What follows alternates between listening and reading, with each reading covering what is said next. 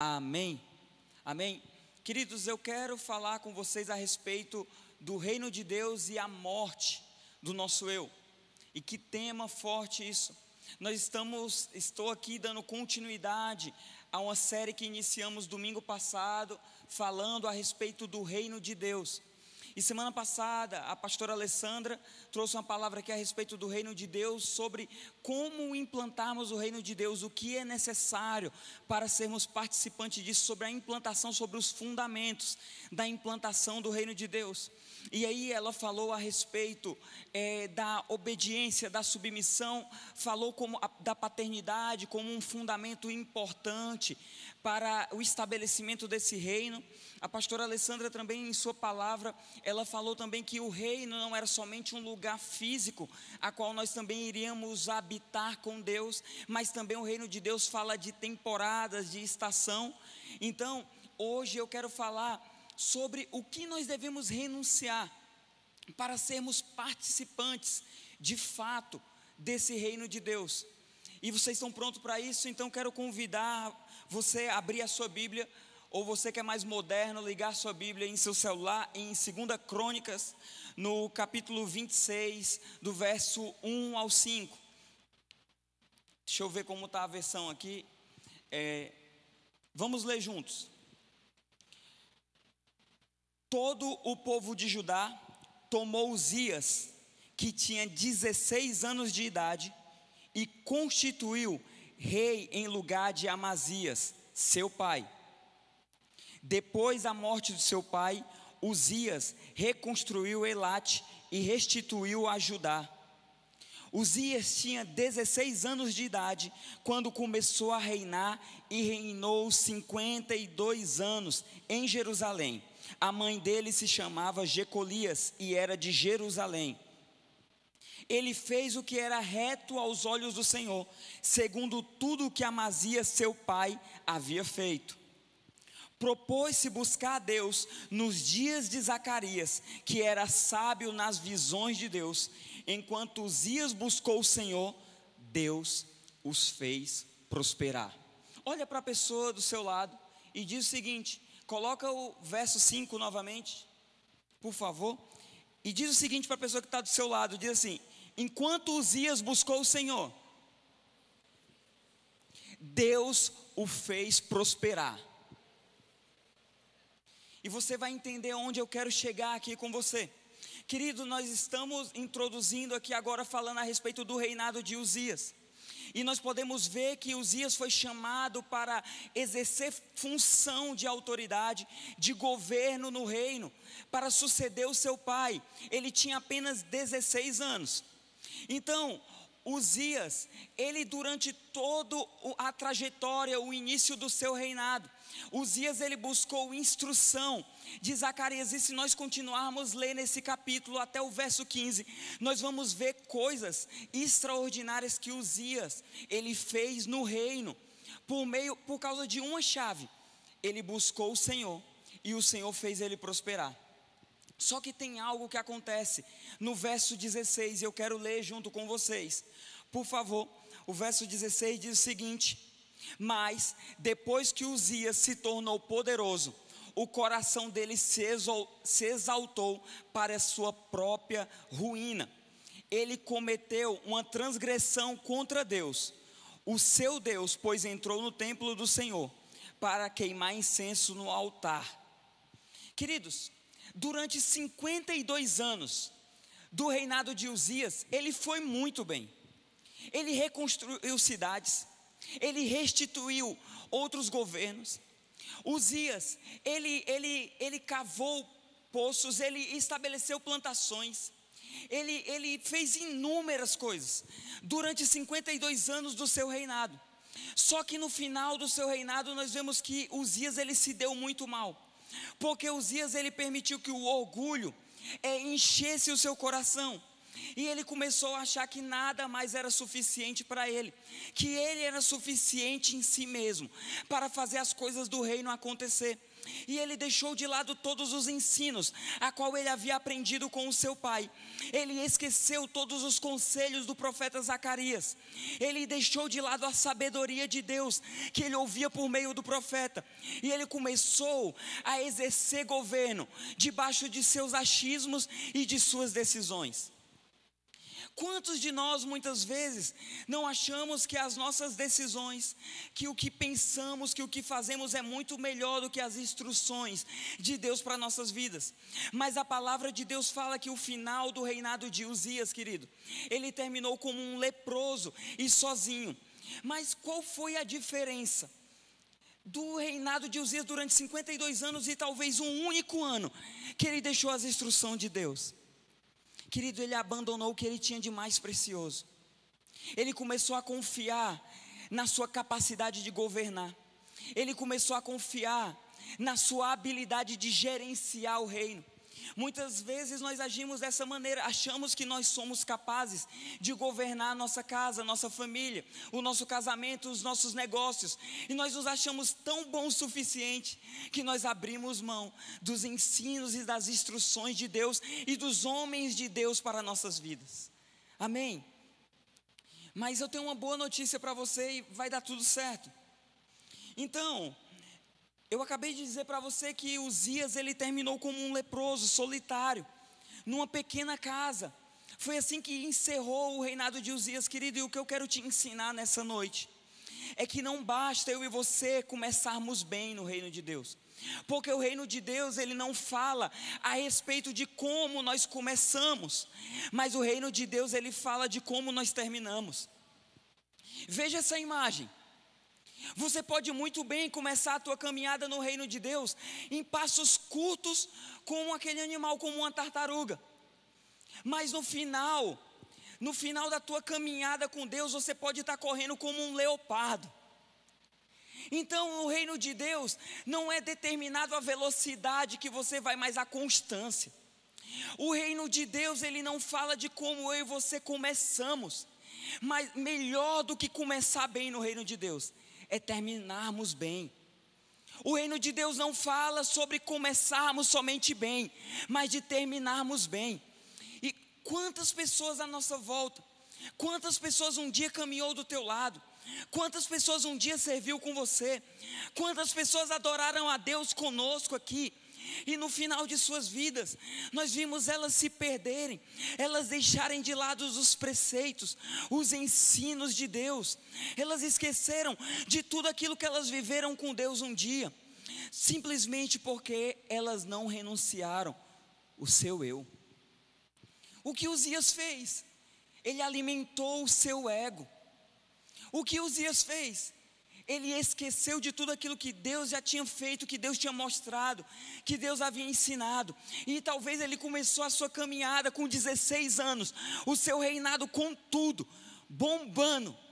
Mas os dias ele começou como um leopardo, mas no final ele estava como uma tartaruga, cansado, fadigado, não tinha mais passos largos, não tinha ânimo, não tinha disposição para reinar, para governar, não conseguia mais ouvir a Deus não consegui. Isso faz sentido para você? Vamos lá. Tem um próximo texto para ler com você. Veja isso. Mateus, no capítulo 19, no verso 16. Nós vamos ler até o verso 23. Eis que alguém, aproximando-se de Jesus, lhe perguntou: Mestre, que farei de bom para alcançar a vida eterna? Jesus respondeu: Por que você me pergunta a respeito do que é bom? Bom só existe um, mas se você quer entrar na vida, guarde os mandamentos. E lhe perguntou: Quais? Quais? E Jesus respondeu: Não mate, não cometa adultério, não furte, não dê falso testemunho. Honre seu pai e sua mãe e ame o seu próximo como você ama a si mesmo. O jovem rico diz o seguinte: tudo isso eu já tenho observado, o que me falta ainda? Jesus respondeu: se você quer ser perfeito, vá e venda os seus bens, dê o dinheiro aos pobres, e você terá um tesouro nos céus. Depois venha e siga-me. Mas o jovem, ouvindo essas palavras, retirou-se triste, porque era dono de muitas propriedades. Então Jesus disse aos seus discípulos: Em verdade lhe digo, que um rico dificilmente entrará no reino dos céus. Queridos, o que Jesus estava querendo ensinar para esse jovem rico? Querido, Jesus ele estava querendo ensinar a ele a respeito dele ser desapegado às coisas a qual ele tinha colocado como prioridade em sua vida.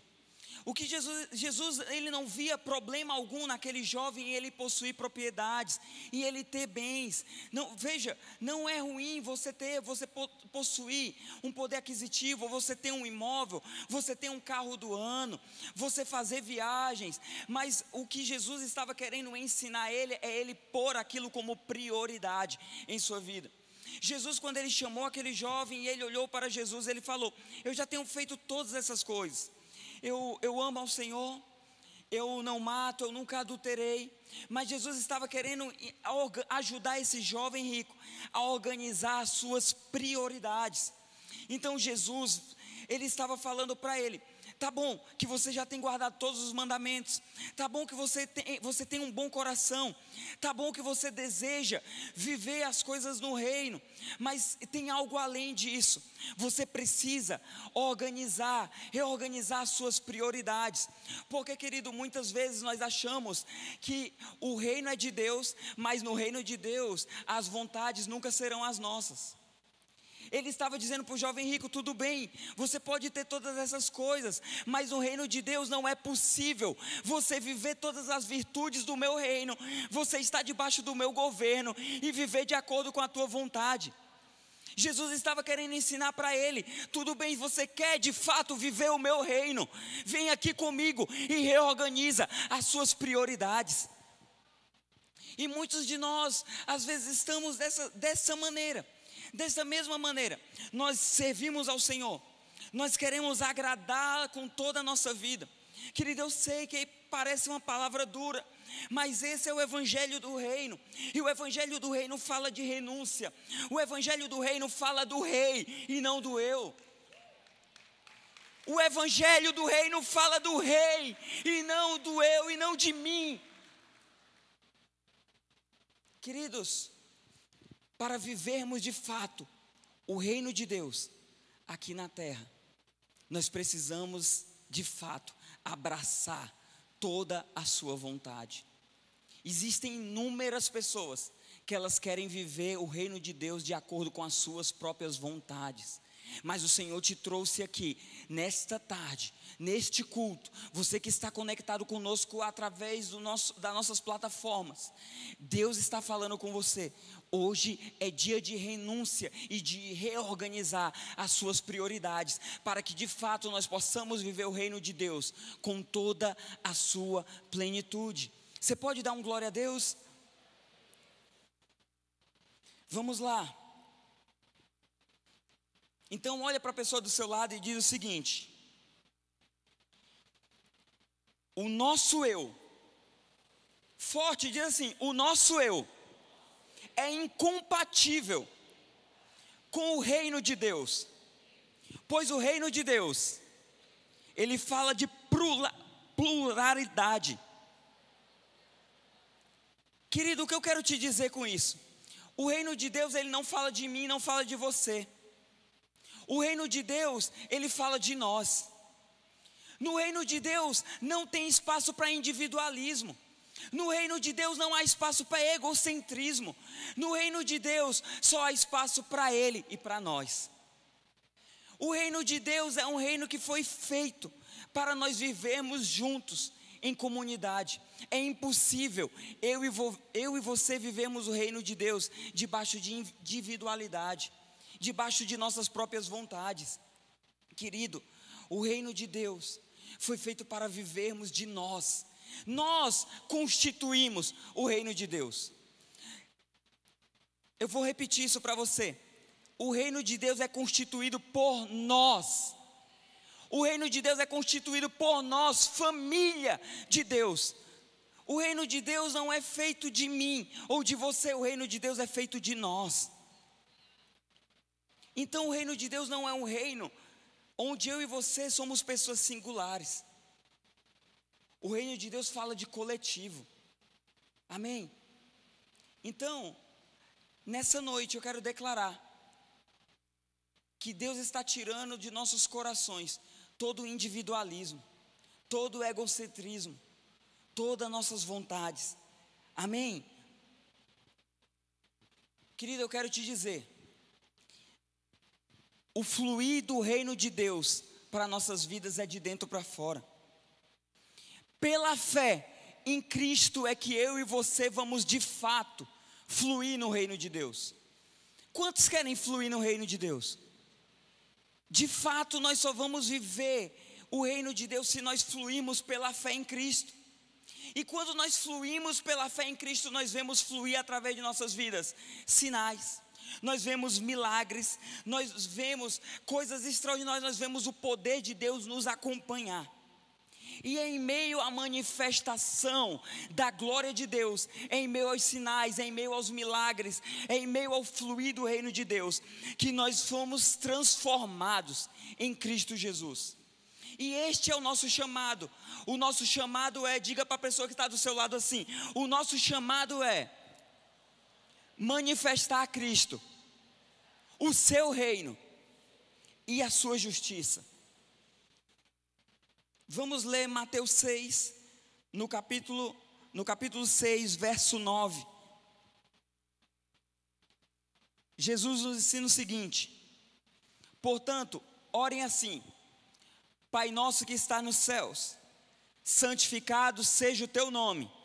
Agora toda a igreja declara junto assim conosco: venha o teu reino, seja feita a tua vontade, assim na terra como no céu. O pão nosso de cada dia nos dai hoje. Perdoa as nossas dívidas, assim como nós também perdoamos os nossos devedores. E não nos deixei cair em tentação, mas livra-nos do mal, pois teu é o reino forte, o poder e a glória para sempre. Amém. Amém. Queridos, a oração do Pai Nosso, ela nos ensina basicamente duas coisas. E elas são o seguinte: é que primeiro nós devemos clamar para que de fato venha o reino de Deus e que nós possamos experimentar de sua plenitude. Quantos desejam experimentar da plenitude do reino de Deus sobre suas vidas? Então, declara assim comigo: venha o teu reino. Seja feita a tua vontade de tal modo essa oração ela tende a nos ensinar a todos os dias, quando nós clamamos pelo reino de Deus, nós renunciarmos à nossa vontade. É impossível vir o reino de Deus e vivermos debaixo da nossa vontade, vivermos centralizados no nosso reino, no nosso governo, no nosso ego. Se nós queremos de fato a vontade de Deus, o reino de Deus, nós precisamos da mesma intensidade, desejar o estabelecer de Sua plena vontade sobre nossas vidas. Outra coisa que nós devemos aprender com a oração do Pai Nosso, querido, e a respeito do reino de Deus, é que o reino, o poder e a glória, só, só, é, só um é digno disso, só um possui o reino, o poder e a glória, e é Deus. Muitas vezes nós queremos a glória que é de Deus, nós queremos governar o reino que nós clamamos, mas é um reino que é de Deus, e nós queremos estabelecer as nossas vontades no reino. Então, o reino é de Deus, então diga: o reino, o poder e a glória é de Deus. Amém? Queridos, e aí eu vou agora partir já para metade da palavra e nós entrarmos na conclusão. E vocês vão entender aonde nós vamos chegar no final desse culto. Porque o Senhor me falou que no final dessa ministração seria uma, uma tarde, uma noite, onde nós iríamos, muitos iriam sair daqui é, crucificando o seu ego sairiam daqui rendendo por completo a sua vida. Talvez assim como o jovem rico, muitos de nós temos dito é que nós amamos a Deus, que nós o servimos, que nós o adoramos, que estamos todos os dias, todos os domingos em sua casa. Pastor Alessandra, pastor Iracema, eu não falto uma busca intercessão. Eu sempre estou engajado nas atividades do ministério. É, Átila, eu sempre estou aí com vocês no encontro de homens. Pastor Davi, faz tempo que eu não falto o ensaio do louvor. Oh, mas eu servi tanto, eu tive tanto engajado nos ensaios da Páscoa. Mas o Senhor me falou que sempre tem uma ponta de ego que nós carregamos todos os dias em nossas vidas. Faz sentido isso para você?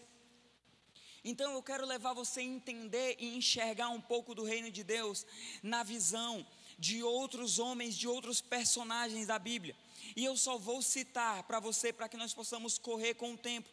No final deste culto, nós ainda vamos ceiar, porque nós entendemos que a ceia faz com que nós trazemos a memória, aquilo que nos dá esperança e é um mandamento, é lembrarmos dele até que ele venha, até que ele venha com o seu reino em toda a sua plenitude.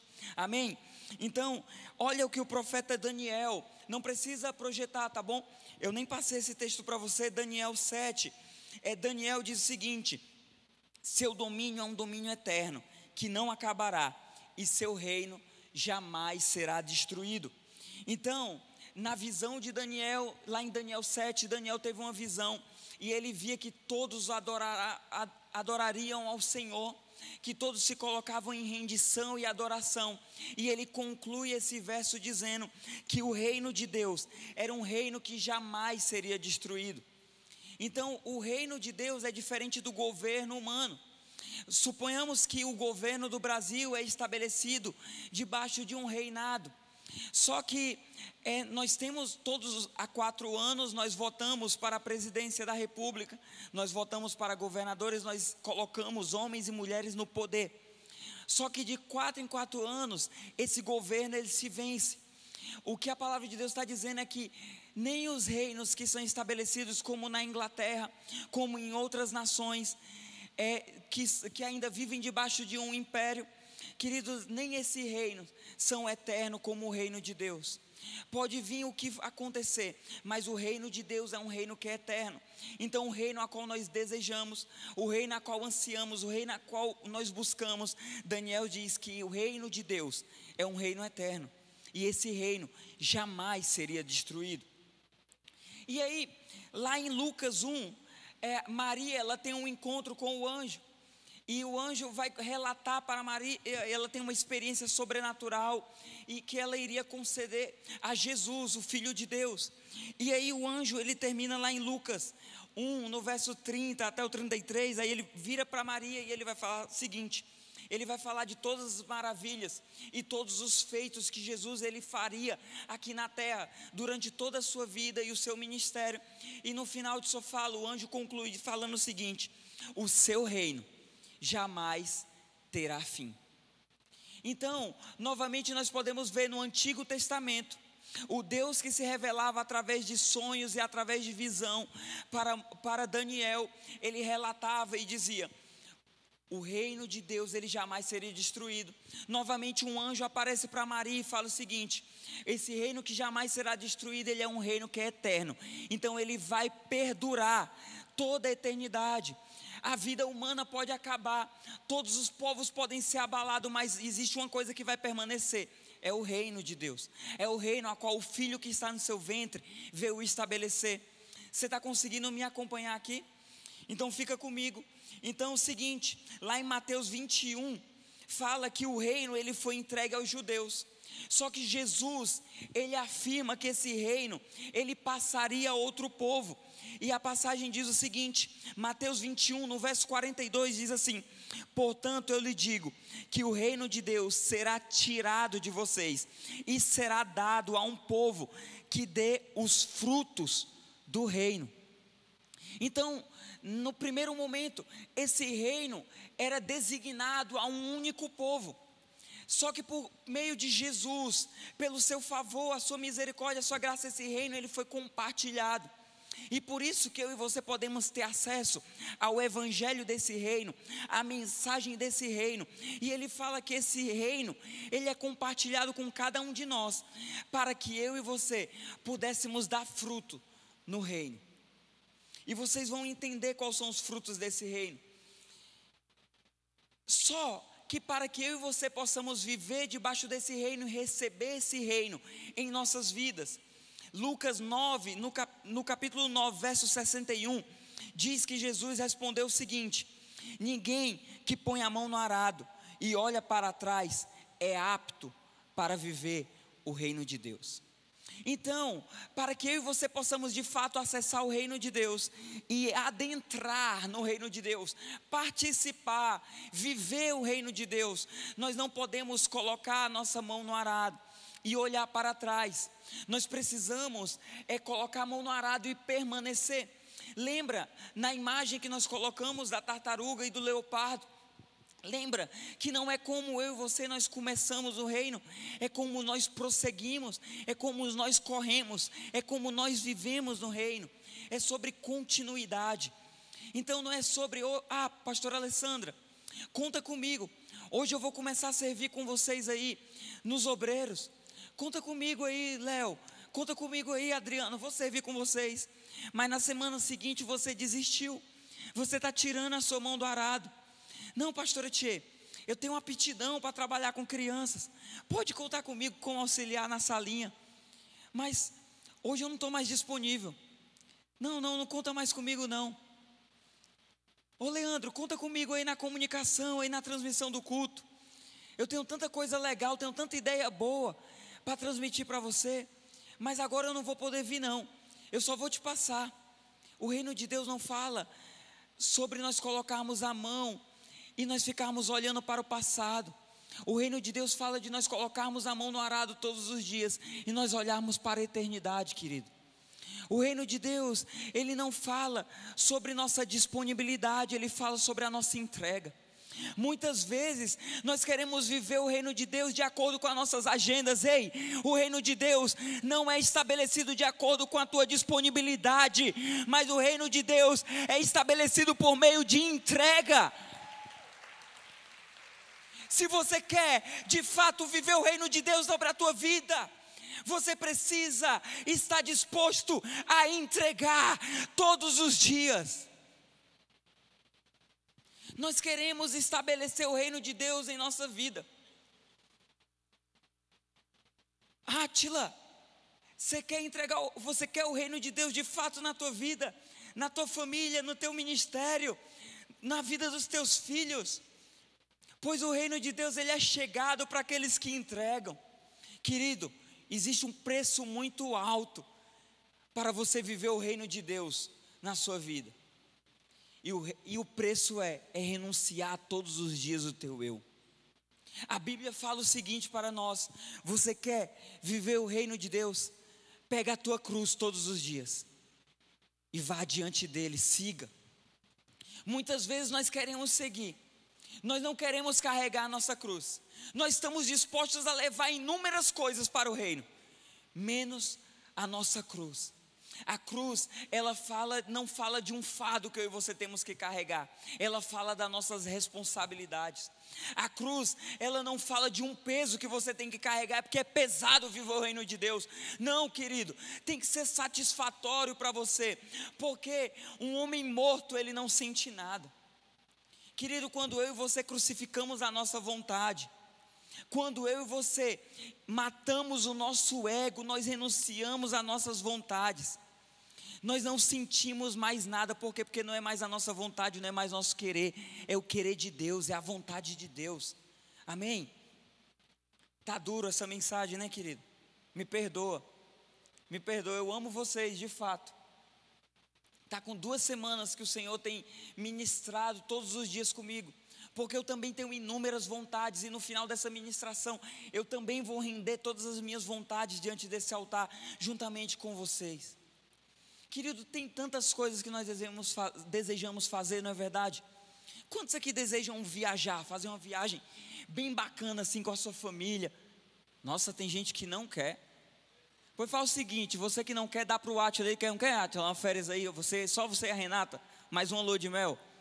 Pastor Alessandro, você quer viajar? Tem gente que não quer. Você quer para alguém aí?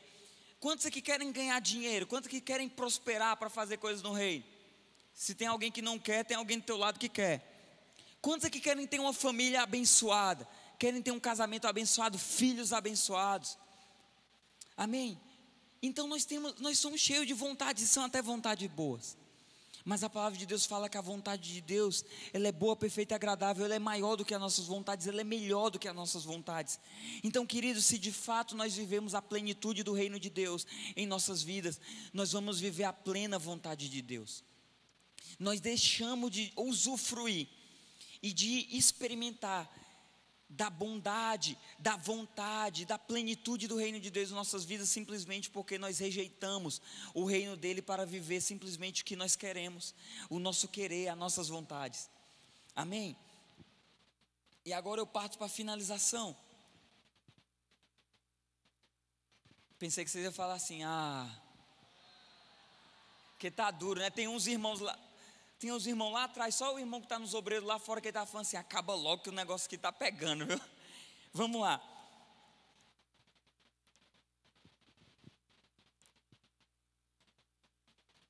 Quero falar algo para vocês. Isso é uma, uma, citação do apóstolo Paulo Técio, no, no livro Multiplicação Sobrenatural, nessa mensagem é, a respeito do reino de Deus. Ele diz o seguinte mesmo em nossos limites e falhas. O Senhor nos chama, o Senhor nos chama homens incapazes, que não têm em si a mesma força, poder ou sabedoria, e faz deles grandes flechas em suas mãos. Você pode ler, todo mundo junto, lê essa frase aí. Vamos lá, todos juntos. 3, 2, 1.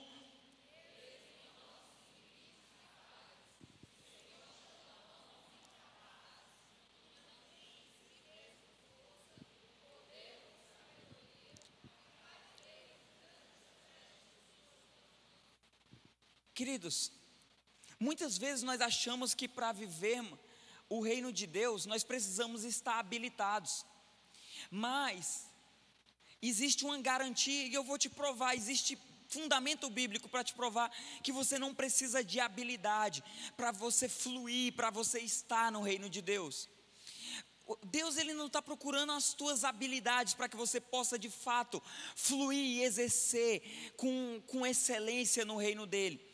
Deus ele está procurando homens incapazes, mas disponíveis, para que você seja uma flecha em sua aljava e você seja lançado de fato para o estabelecimento, para o cumprimento, para a missão do reino de Deus.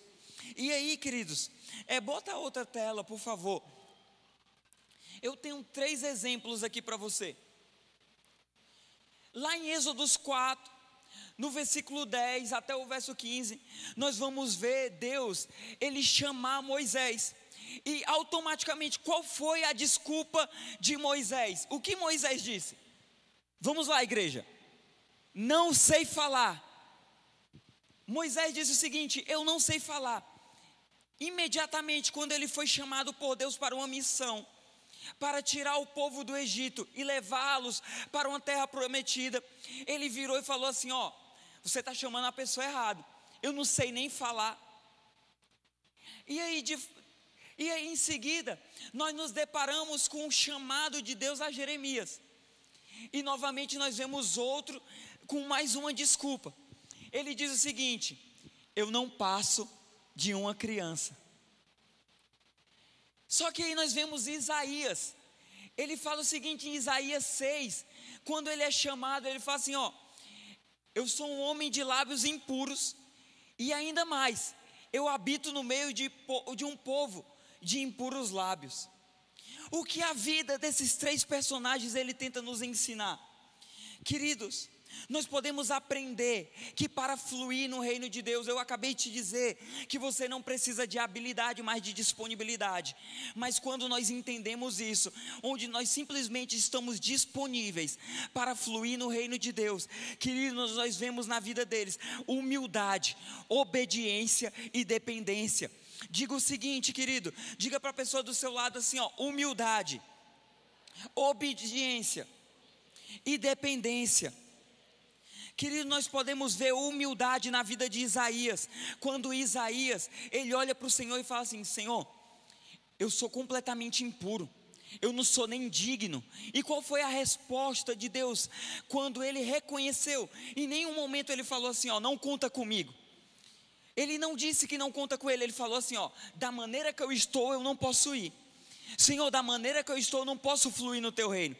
E Isaías, a resposta de Deus para Isaías foi o anjo tocar com fogo os seus lábios e purificar para que ele pudesse cumprir a sua missão no reino. Então, Isaías ele foi completamente humilde. Ele matou o seu eu. Ele falou: ó, eu tenho lábios impuros. Mas se o Senhor fizer algo por mim, eu tenho certeza que eu posso ir. E a resposta de Deus foi fogo nos lábios dele para que ele pudesse fluir no reino. Então, depois nós podemos ver obediência a Moisés. Sabe por quê? Porque Moisés ele vira para o Senhor e ele fala: Eu não sei nem falar, eu não sei nem falar. E o Senhor simplesmente continuou, mandou ele ir. E o que ele fez? Ele ficou parado? Não, ele foi. E o resultado foi: ele colaborou para a saída, para a caminhada do povo, a entrada na terra prometida. O Senhor não está procurando pessoas habilitadas, o Senhor está procurando para colaborar com o reino de Deus, pessoas com corações disponíveis, que estão dispostas a renunciar às suas vontades todos os dias. Então, nós podemos ver, por meio da vida de Jeremias, uma total dependência. Criança, uma criança, quantos são pais de, de, de algum dependente seu? Quando são pais de alguma criança pequena, algum menor de idade, né? Ele, ele continua sendo seu dependente. Então, criança fala de, de dependência. Fala de dependência. Samuel é completamente dependente do Wildo e da Deise, por mais que hoje ele, como um adolescente, ele já consiga fazer algumas coisas. A Raíssa é completamente dependente do João e da Raeli, porque ela ainda é uma criança de três anos. Então Jeremias ele se apresenta diante de Deus como uma criança. Ele fala o seguinte: Eu ainda sou uma criança. E, e essa resposta ele foi assim: Eu sou completamente dependente. Ele renunciou às suas vontades e ele se levantou como um profeta em meio a uma geração simplesmente porque o Senhor encontrou nesses homens disponibilidades. E eu pergunto: será que o Senhor, nessa tarde, nessa noite, aqui na Novidade de Vida Fortaleza, pode achar alguém disponível a Ele? Que está disposto a renunciar à sua vontade para viver o reino de Deus. Amém? Pode fechar os seus olhos. Eu queria chamar o ministério de louvor.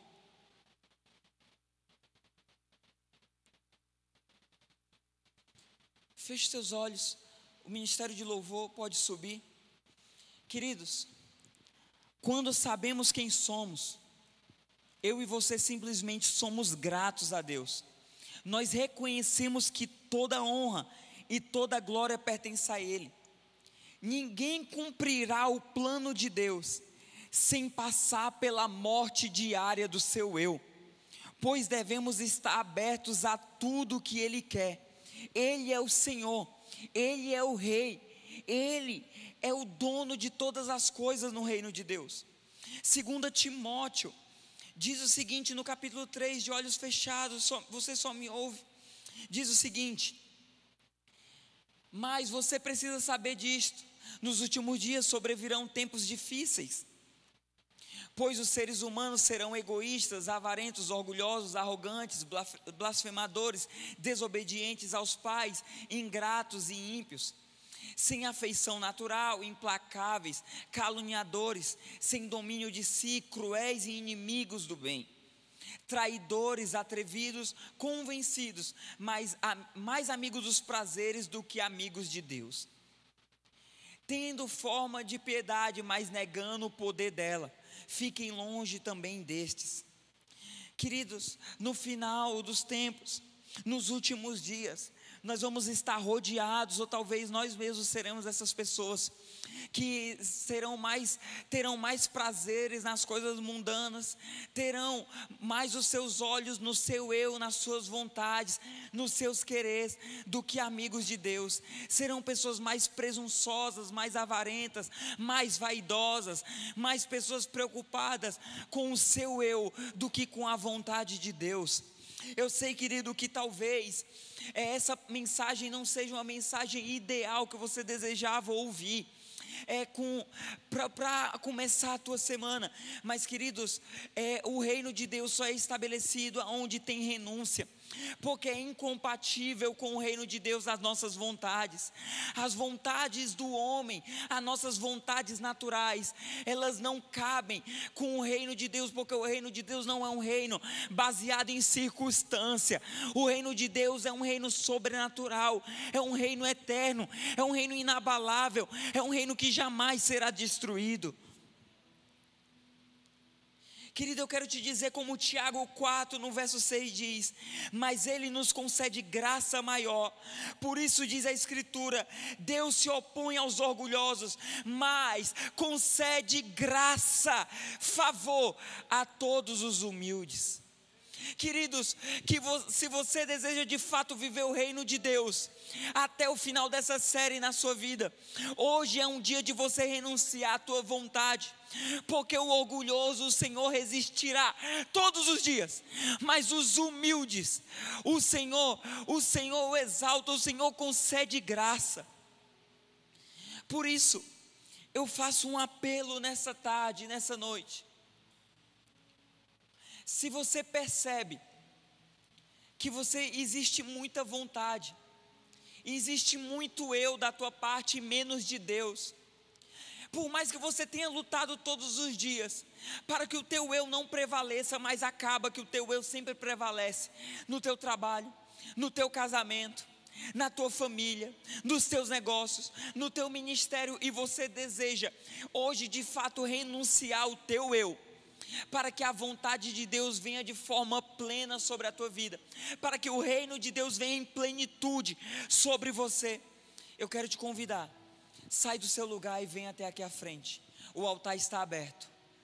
Você pode vir. Se você precisa render ainda de sua vida a Deus, se você não tem vivido plenitude ainda do reino de Deus na tua vida, porque ainda tem muito eu, tem muito querer, tem muita vontade. Tem muito de você e menos de Deus nas tuas escolhas, nas tuas decisões.